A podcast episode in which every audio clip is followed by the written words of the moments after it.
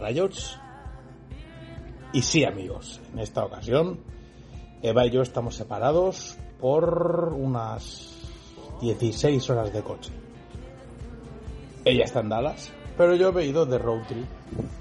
Mm, Un viaje que me conducirá a lo largo y ancho de los United States of America. Eh, salí de Dallas, dirección Nueva York.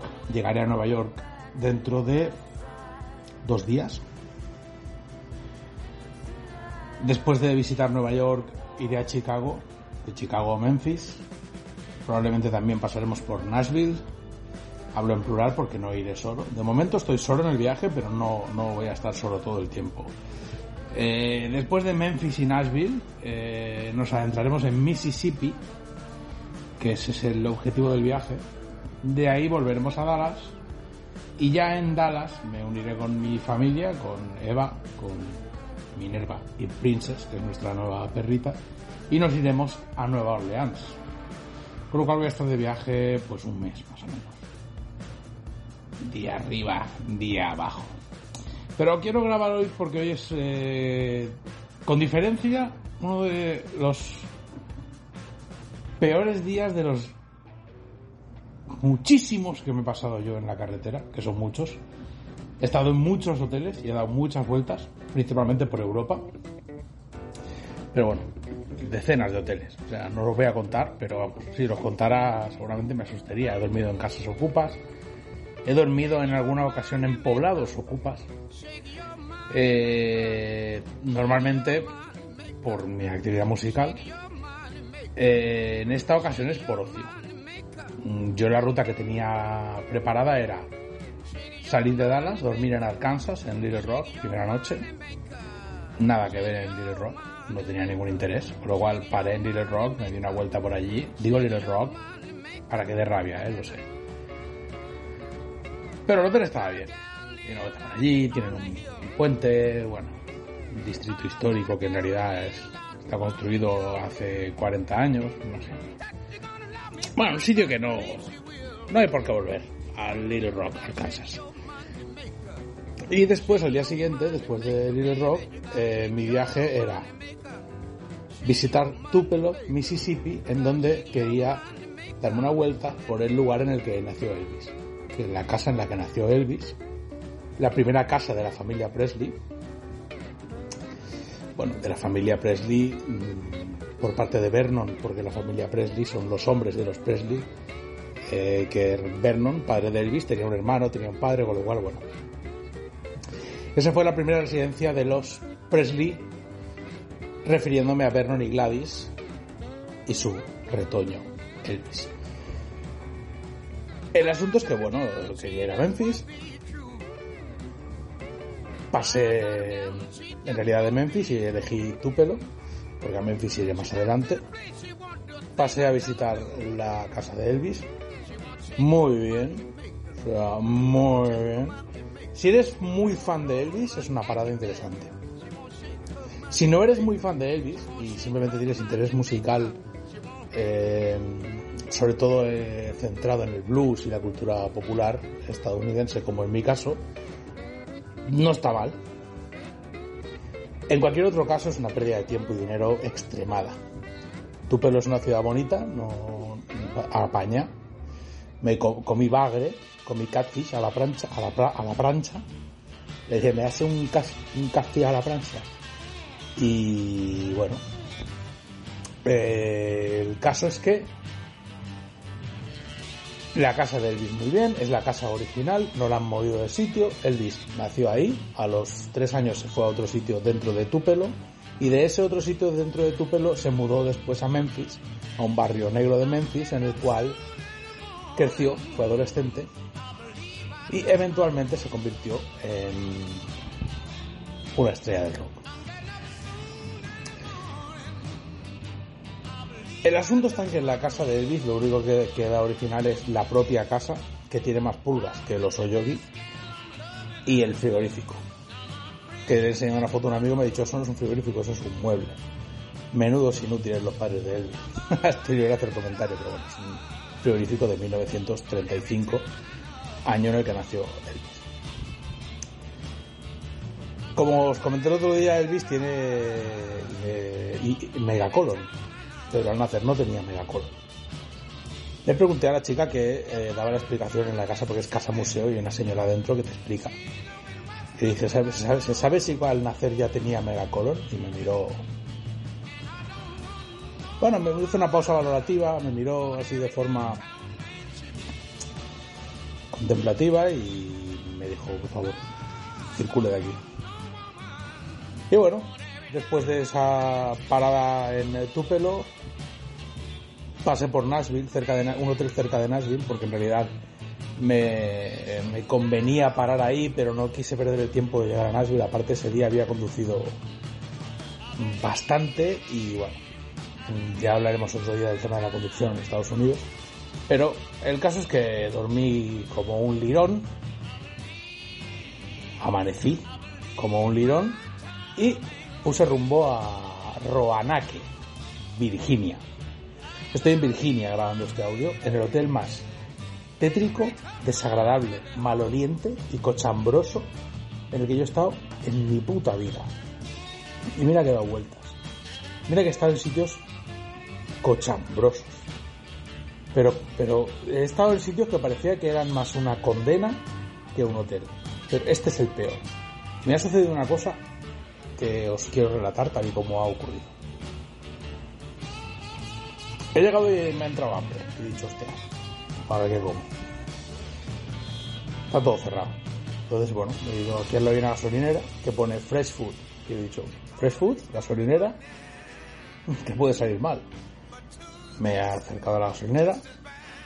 Eh, Roanoke es una ciudad de montaña, como podría, podría parecer que estamos en los Alpes, porque esto es una zona montañosa, eh, muy bucólico todo, es eh, una estampa otoñal, está todos los árboles en tonos ocres, toda la hojarasca. La ciudad tiene hasta una catedral a lo catedral gótica, la universidad parece un castillo medieval, tiene una construcción tipo bávaro, de estas casitas blancas con listones de madera en tono negro cruzados en las paredes. O sea, el sitio es bonito. Tiene pinta como de, no sé si habéis estado en Suiza, pero bueno, de ciudad de los Alpes eh, suizos. El caso es que digo, bueno, qué bonita la ciudad, sí, pum, pam, pam. Llego a la gasolinera, la gasolinera con más, ya gasolinera, con más junkies, eh, mm, gente con aspecto de asesino, eh, mm, no sé, la gasolinera parecía Robocop. No sé si tenéis en mente la película Robocop, pero yo la tengo en mente porque es, una de las pelis de mi infancia. Los punkis malos de Robocop, de toda la saga, ese, ese, ese ambiente. O sea, Trainspotting es sonrisas y lágrimas comparado con la puta gasolinera que tengo aquí al lado. Entra la gasolinera, era evidente que eh, ahí no se podía estar mucho rato.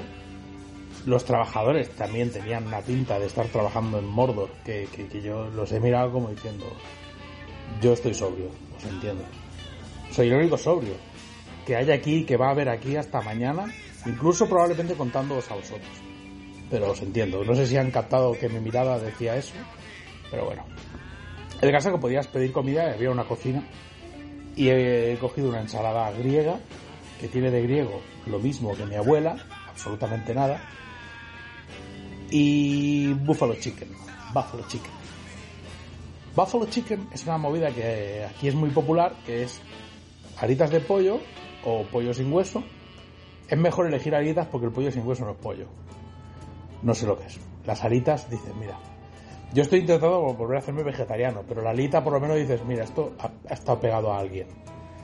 Con padre y madre, creo. Que probablemente no, pero bueno. Entonces ellos las fríen y luego las embadurnan en una salsa picante que tiene un sabor característico, que es la salsa búfalo. Y eso te lo dan con una salsa de queso de mierda, de queso azul.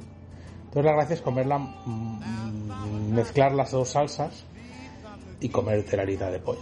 La pollo, que es una buena de mierda, pero bueno. He dicho, mira, esto es lo que hay. From the Lost to the River. Nos vamos a de perdidos al río. Nos vamos al cuarto que tenemos. El hotel es el típico, es el hotel de Norman Bates. El hotel de Norman Bates. Si no hay una casa arriba en una colina, eso no. Pero el hotel, el de Norman Bates, solo que con dos plantas. Y en color rojo. Es exactamente igual que el hotel en el que en el que han asesinado a un mogollón de gente de forma misteriosa y jamás nunca nadie ha descubierto ni siquiera la identidad de esa persona. Cada vez sin dientes y quemado. Ese tipo de hotel. Llego y veo que hay una sola mesa en la que yo me puedo sentar a comer con una silla de escritorio. La silla de escritorio nueva y muy cómoda, por cierto. La mesa de 1957, más o menos de cuando Elvis grabó, grabó empezó a grabar discos en San Records. Y por alguna razón han decidido poner esa mesa con esa silla delante de un espejo. Yo no lo he calculado bien. Lo que he hecho ha sido ponerme la mesa porque soy un flipado porque en semejante situación, ¿quién se pone la mesa? Pues yo me he puesto la mesa, he puesto un tenedorcico de plástico, pero tenedorcico, unas servilletas, los botes de salsitas. He abierto los recipientes de comida y los he puesto uno junto al otro. Pues me siento y cuando me siento y levanto la cabeza para empezar a comer, caigo en que me estoy mirando a mí mismo comer. El espejo me ha puesto frente a la situación en la que estoy. O sea, yo veía la habitación completa dentro del espejo. A mí mismo, las alitas esas que ni son de pollo ni son de nada, la ensalada es que la llamarán griega por, por, por, por, por el eufemismo de sexo anal no porque realmente tenga algo que ver con el país. El caso es que he dicho, no puedo comer mirando este espectáculo horrible. Mm, voy a ponerme una serie. Y he decidido ponerme Tamer mm, de Netflix. Eh, Tamer es una de las cosas más deprimentes, grotescas, desagradables, incómodas de ver que os podéis imaginar. Con lo cual he dicho, vale, stop, Vamos a quitar Dahmer. La culpa de Dahmer es la del Jesse, porque he escuchado su podcast, de otro podcast de nada, y en su podcast él hablaba de Dahmer, y entonces he dicho, hostia, voy a ver Dahmer, pero ha dicho Jesse, a ver qué tal. Eh, mm. ya la había empezado un día y la dejé, y eso no lo tenía registrado en mi mente, pero la, he vuelto a retomar y he dicho, hostia. Entonces ya he dicho, mira, voy a buscar otro sitio. Y he dicho, ah, puedo comer en la mesita de noche. He trasladado todo mi alimento a la mesita de noche. He aproximado la silla de escritorio a la mesita de noche. Y me he dado cuenta que, claro, al empezar a comer, estaba comiendo mirando a los enchufes. Una pared con gotelé en un tono amarillento, pero por la suciedad. Una mesita de noche en la que snifó cocaína Chaplin. Y un cuadro aquí de enchufes e interruptores también en un tono un tono más mierda que el palón gallinero, pero vamos y un teléfono de, de la Guerra Fría. Tienen aquí un teléfono que debe ser de los 60 con, con suerte. Resumen. Porque al final ni he cenado, ni nada. Y no se Evidentemente, hay gente que, que está ahora mismo en situaciones horribles en la vida y se queja menos que yo lo cual me convierte, además de todo, en un mamarracho. Pero bueno, mira, este es el podcast que ha tocado hoy. Este es el podcast que ha tocado hoy. Hoy me he puesto a mí mismo frente al espejo y he dicho, pero por el amor de Dios, yo no puedo comer observando esto. Esto que no es, esto que es como, como o sea, si le cortas los dos brazos a Goya y le obligas a pintar con el culo, no te pinta algo tan deprimente y oscuro como lo que yo estoy viendo en este espejo. Sí, amigos, no todos, no, todos los rayos van a ser eh, alegrías, risas, historias, orgullo. No, a veces, eh, ¿qué estoy haciendo en mi vida? ¿A dónde voy? Mañana voy a Washington, D.C. ¿Eh? Porque hay... Pero es Washington, D.C. Estoy a cuatro horas de Washington. Y al día siguiente voy a Nueva York. En Washington voy a hacer lo posible por no mirarme en espejos Pero bueno. Sobre todo que si me vieron espejos, el decorado de atrás, no sé, una habitación en la que han estado asesinando gente hasta antes de ayer. Y yo he llegado justo el día que han acabado de limpiar la sangre. Porque esto huele a, sangre seca, a humedad, a, a, al horror. El horror.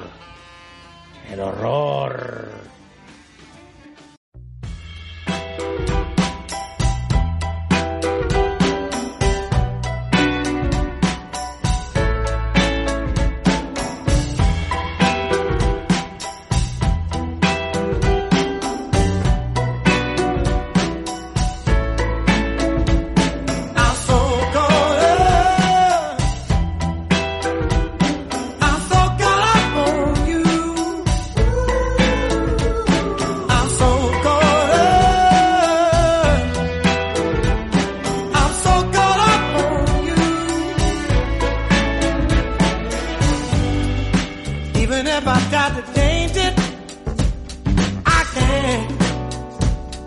my memory's cold on you. Even if I try to think of something new, I can't. The are no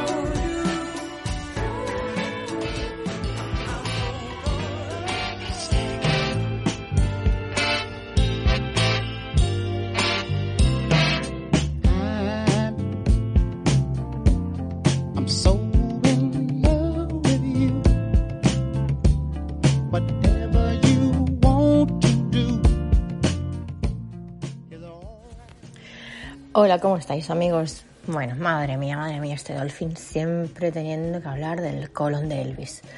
Yo ya estoy un poquito harta, porque me parece ya un poquito pesado con el tema. Hombre, por favor, deja ya al pobre hombre, que al final, tío, todo lo cool que me parece cuando escucho hablar a Dolphin me termina dando asco Elvis, ¿sabes? O sea, yo creo que yo creo que es su técnica para que para que lo odiemos igual que lo odia él. Eh, Bueno, en realidad él no lo odia, simplemente no le gusta la idea de que se diga que Elvis fue el creador del rock y todas esas cosas cuando ya sabemos que realmente todo ya existía por parte de, de artistas afroamericanos. Bueno, eh, vamos a pasar al, al, tema de Roanoke, aunque bueno, según el traductor es Roanoke, Roanoke, Roanoke. Mm, no apuestes a que, lo, a que voy a ser capaz de pronunciarlo bien, ¿vale? Em, esta ciudad que está en Virginia. Eh, Dolphin me ha dado un poquito de envidia con el tema de Virginia porque me iba contando que, que era todo árboles otoñales, un paisaje otoñal maravilloso. Y es que a mí me parece el otoño, de verdad, no me digáis que no, el otoño es súper bonito, estéticamente es ideal. Luego el invierno estéticamente es un poco creepy, ¿no? Em, mm, bueno, según en qué sitio, claro.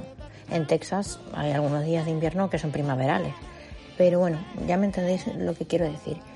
Em, el verano, bueno, puede estar bonito, pero hijo, hace tanto calor que, que, que, que, ni bonito ni nada. Aunque bueno, creo que hay gente que le gusta mucho el verano y bueno, le parecerá preciosísimo. Y la primavera, bueno, también es bonita, sobre todo cuando después de haber pasado varios meses de frío, pues ahí viene, ¿no? Pero para mí el otoño es estéticamente, eh, me parece una, una, una primavera, digo una estación muy bonita. Entonces me ha, me ha dado un poquito de envidia, pero claro, cuando he escuchado su aventura de las gasolineras y todo eso, envidia ninguna. Madre mía, mm, qué acojone, qué acojone. Yo, sinceramente, no he entrado nunca en una gasolinera donde me diera buen rollo estar. Ni siquiera en España, ¿eh? Siempre, incluso en medio de la ciudad, siempre está como ese puntito bueno, hay una en Cádiz que realmente parece como un mini supermercado y no, no da mal rollo entrar. Lo que me da mal rollo es la gente que vive ahí enfrente de esa gasolinera, porque siempre pienso, buah, madre mía, aquí les debe apestar a gasolina un montón, como un día hay un escape, ya verás tú. Que yo sepa todavía no pasa nada, porque bueno, ahí sigue la gasolinera y ahí sigue las casas. Eh, para los que me escuchen y conozcan Cádiz, eh, me refiero a la gasolinera que está en la segunda guada, ¿vale? Esa gasolinera. Esa no, no da mal rollo entrar ahí, pero todas las demás, en las que yo he entrado, o hay alguien raro mm, ocurrando ahí, que eso me pasaba en una de Leganés, que había una chica súper rara que hablaba con la voz muy rara eh, que yo acepto a todas las personas, ¿eh? pero eso no significa que algunas no me den inseguridad, claro, y desconfianza, claro está. Em, normalmente siempre que entras en una gasolinera y las de carretera ya ni te cuento, son un poquillo creepy, la verdad, las cosas como son. Así que lo que cuenta Dolphin no me sorprende para nada, porque mm, en Estados Unidos, o sea, yo he visto gente rara y loca en España, pero es que en Estados Unidos es, es como otro nivel, ya, ¿sabes? Ya no sé en otros países. En, los que yo he estado, hago la comparación con estos dos. Madre mía, bueno. Pues de eso no me da envidia, pero del otro sí, del, otoño. Y mm, me ha parecido muy bien que hablara de esta ciudad, de Roanoke, Roanoke, Roanoke, que está en Virginia, en Virginia. Virginia ya sabéis que es la primera colonia que se fundó ¿no? en Estados Unidos por, por, los británicos. Yo es que ahora justo estoy con mis estudiantes, estamos aprendiendo sobre la Revolución Americana.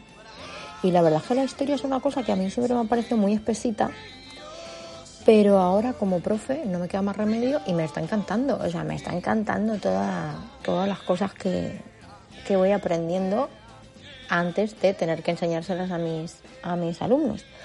Y bueno, pues Virginia fue la primera colonia.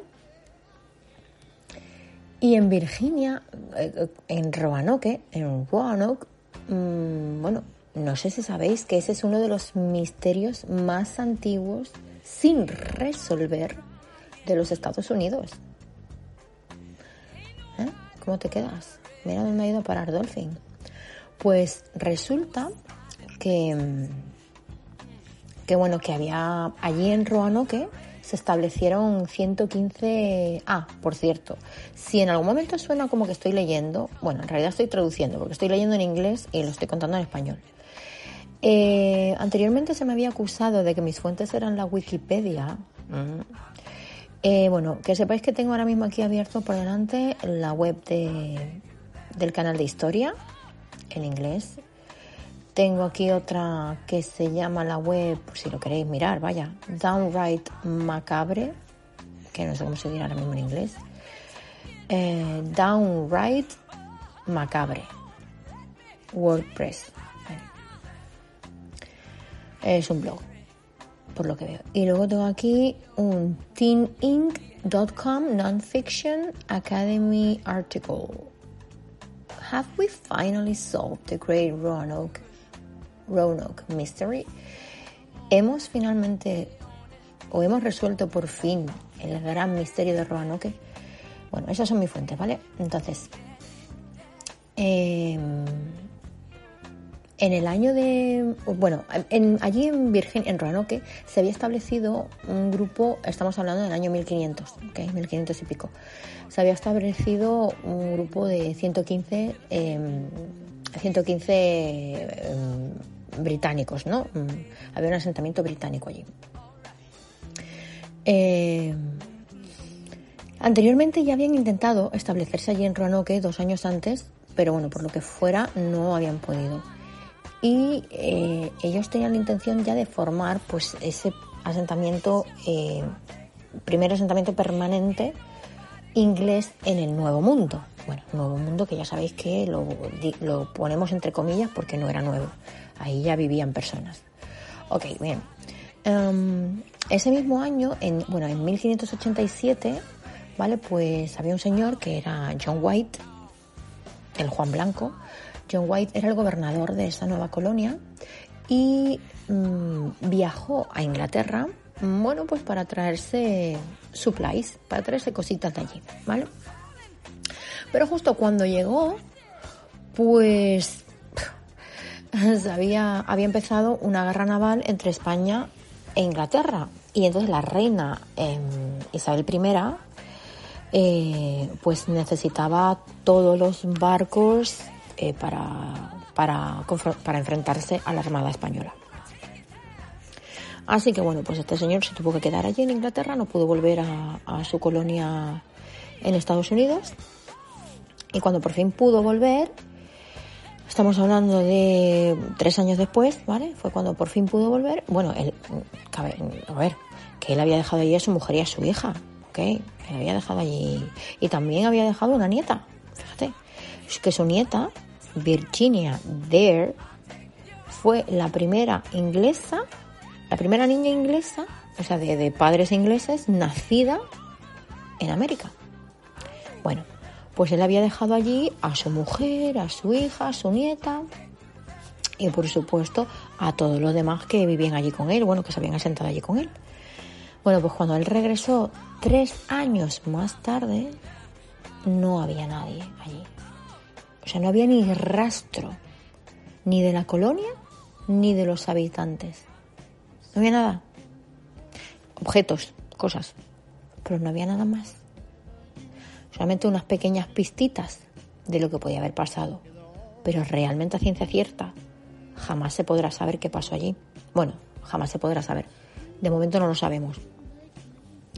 Lo que sí encontraron fue tallado en un árbol la palabra croatoan o croatán,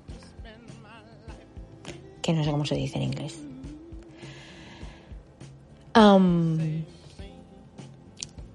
Se sigue investigando, incluso a día de hoy, qué es lo que ha pasado con esta colonia perdida de Roanoke. Roanoke. Eh, y el misterio este de esta palabra tallada allí, que ahora os voy a hablar de eso, ¿vale? Eh, había una tribu mm, indígena, nativa americana, que vivía, bueno, pues como al sur de Roanoke, que se llamaban los croatán, los croatanes, ¿vale? Bueno, piensan que a lo mejor una de las teorías es que esta tribu mm, fue y los mató a todos. Podría ser, no, eso podría ser. Em, otras hipótesis dicen que bueno que a lo mejor volvieron a Inglaterra. a mí esto me parece ya muy incierto. ¿eh? Yo esa que se perdieron en el mar. Yo no creo por qué 115 personas se van a montar en unos barcos y se van a ir a Inglaterra cuando, bueno, no sé, a lo mejor por miedo y acojones. Podría ser, bueno, podría ser también. Otros piensan que llegaron los españoles subiendo desde la Florida y los mataron. Mm, bueno, también podría ser. Es que al final cualquier cosa podría ser. O que se fueron a como tierra para adentro, ¿no? Como que se fueron adentrando eh, y se quedaron ya con otra tribu. No sé, bueno, hay muchas teorías. En el 2007 incluso se, empezó, a, a, recolectar y analizar ADN de familias locales, ¿vale? Para ver si estaban relacionados con, con, esos británicos, ¿no? Que se habían asentado ahí o incluso con eh, tribus, mm, con la, con la tribu que había ahí, los, los croatanes, o con los dos. Pero ahora Delfín preguntaría, bueno, ¿y qué se ha descubierto de esas investigaciones de ADN? Pues mira, no lo tengo. Esa información no la tengo. Yo siempre dejo información al aire para que los oyentes la puedan, la puedan, em, la puedan buscar y se interesen por el tema y todo eso. Eso es como cuando estás viendo una película en Netflix o una serie, no sé si os pasará, pues yo al instante luego me pongo a mirar si es un caso real, investigo, miro los actores, ahí este actor me suena, ¿dónde lo he visto? O sea, pues yo luego ese tipo de investigaciones.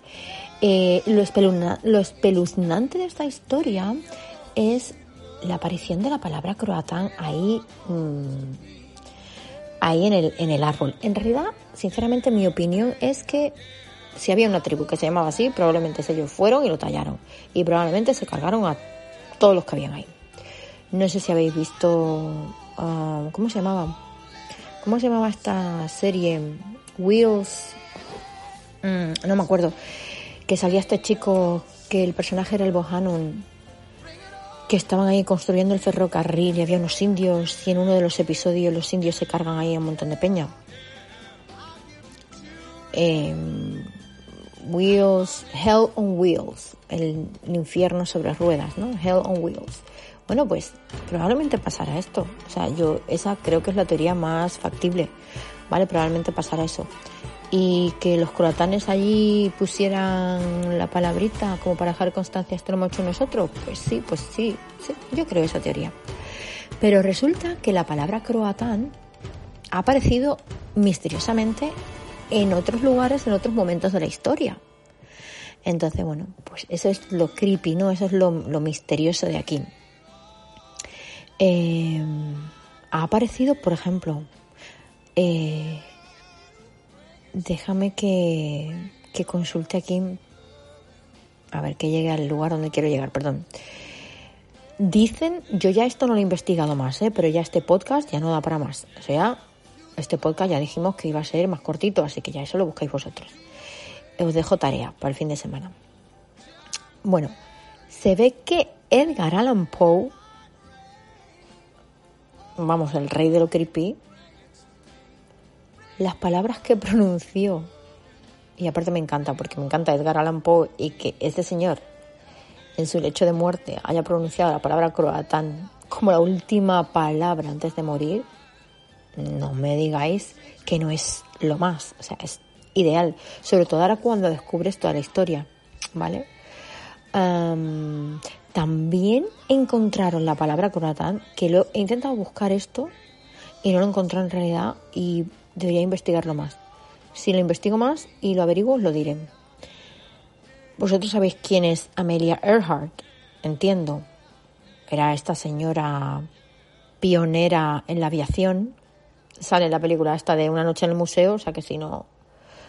bueno, Dolphin se reiría de mí, por supuesto, diciendo que hay que ver cómo la doy a conocer, pero sí, porque bueno, pues sale ahí, es un personaje, pero es un personaje real de la historia, ¿vale? Amelia Earhart, que no sé si, si sabéis su historia, en uno de sus vuelos su avioneta desapareció y nunca más se supo de ella, no se encontró el cadáver, nada. ¿Vale? Pues dicen que la palabra croatán estaba escrita en su cuaderno, el cuaderno que apareció después de que ella desapareciera. Ella desapareció en el año 1937, o sea, estamos hablando de una época más cercana a nosotros que la de, la de los primeros asentamientos británicos en, Virginia. Em, y hay más, hay más. O sea, también lo que pasa es que yo ya estas personas no las conozco. Llamadme ignorante, pero no las conozco. Ambrose Beers, que no sé quién es, pero se ve que también em, la encontraron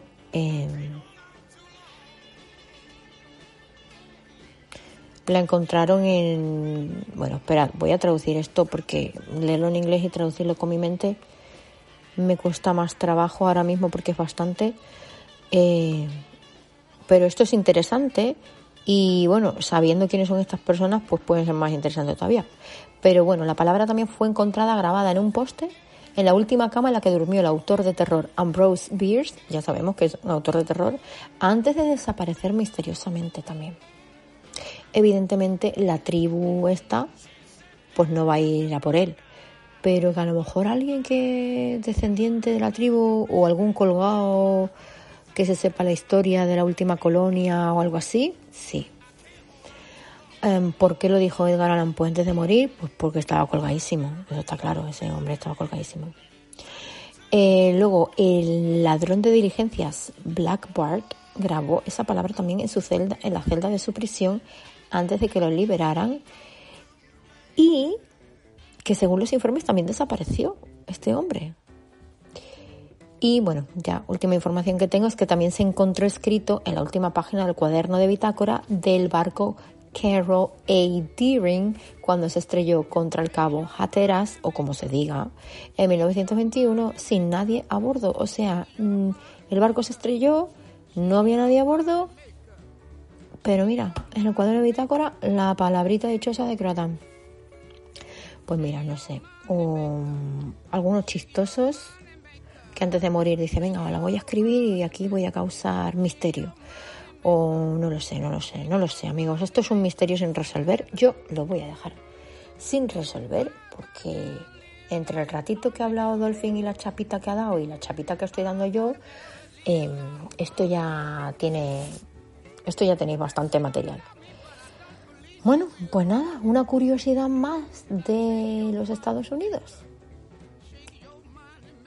Seguimos próximamente con más aventurillas.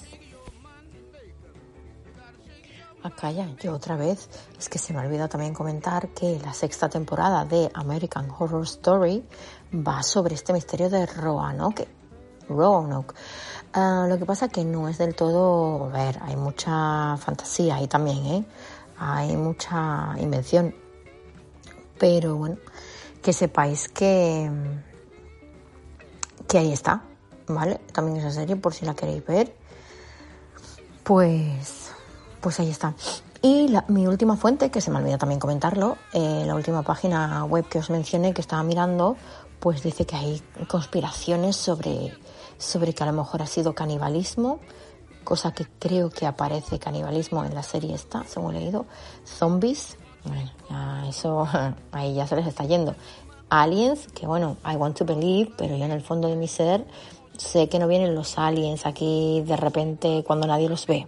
No, ya los habríamos visto más gente, ¿sabe?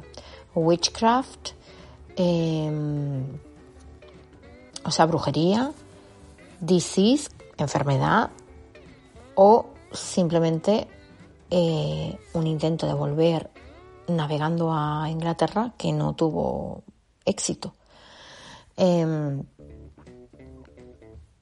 ah, y otra, ay mira, que se me había olvidado esta, es verdad. Incluso hay una leyenda que dice, fíjate tú, fíjate tú, ¿eh? que, que, esos, que esa gente se convirtieron en árboles, que un espíritu los convirtió en árboles, o que fueron poseídos por el, diablo reptiliano de los bosques. Diablo reptiliano. La verdad es que esto como película, al final voy a tener que ver, voy a tener que ver la temporada 6 de American Horror Story porque igual está súper guay, ¿eh? Igual sí que está, no sé, a mí como tema de ficción me parece fabuloso y sobre todo que esté hecho, que esté basado en un hecho real. Seguramente el hecho real es mucho más simple que todo esto, ¿vale? Pero bueno, se ve que eh, alrededor de 1937 em, y de 1941 hubo gente que empezó a... Eh, Esperad un momento que traduzca mi fuente, perdón. Esto ya sabéis que es el vivo y el directo. Es que, a ver, una cosa es que yo pueda leer en inglés y entender lo que significa, y otra cosa es que lo vaya a traducir en palabras españolas así a la velocidad del rayo. Bueno, se ve que eh, hubo gente alrededor de esa fecha que comenzó a descubrir piedras grabadas, supuestamente escritas por miembros de la colonia de Roanoke. Incluso un hombre dijo que había encontrado la primera piedra, una roca de 21 libras en algún lugar de la costa de Carolina. Bueno, se cree que Eleanor Dare, la hija del John White, había usado estas piedras para escribir un mensaje a su padre. Em, bueno, estas piedras o lo del árbol. Ahora me estoy liando. A ver, espérate. No sé, las piedras. Em, en el supuesto relato que encontraron así escrito en las piedras, ¿no? Dare, la hija del John White este, dice que los colonos se alejaron del océano poco tiempo después de que White se embarcara hacia Inglaterra, pero que estuvieron plagados de enfermedades y encuentros violentos con tribus nativas hasta que solo quedaron siete colonos. Esta versión también me la creo. Fíjate, sí, sí me creo que algunos intentaran irse, se quedaran otros, se enfermaran, porque en esa época te enfermas y te vas a la mierda. Luego los ataques de esta gente, pues también me lo creo. Em, luego, a lo largo de la década de 1930, un agricultor de Carolina del Norte em, dice que se había encontrado como 40 piedras más, pero luego se demostraron que eran falsas. Ya este estaba intentando pillar cacho o pillar cacho o dar o meter candela. Em, sin embargo, la primera piedra era diferente y sí que podría ser em, de verdad. No ha habido suficiente evidencia para probar si esto es falso o no, pero, pero bueno, si esto es real, sí que nos daría una pista, ¿no? De lo que, de lo que, una pista más acertada, ¿no? De lo que pasó, porque hombre, ya habría algo escrito por la hija de este señor. Pero bueno, yo creo que en realidad esto es un misterio que permanecerá siempre sin resolver. ¿Qué creéis vosotros?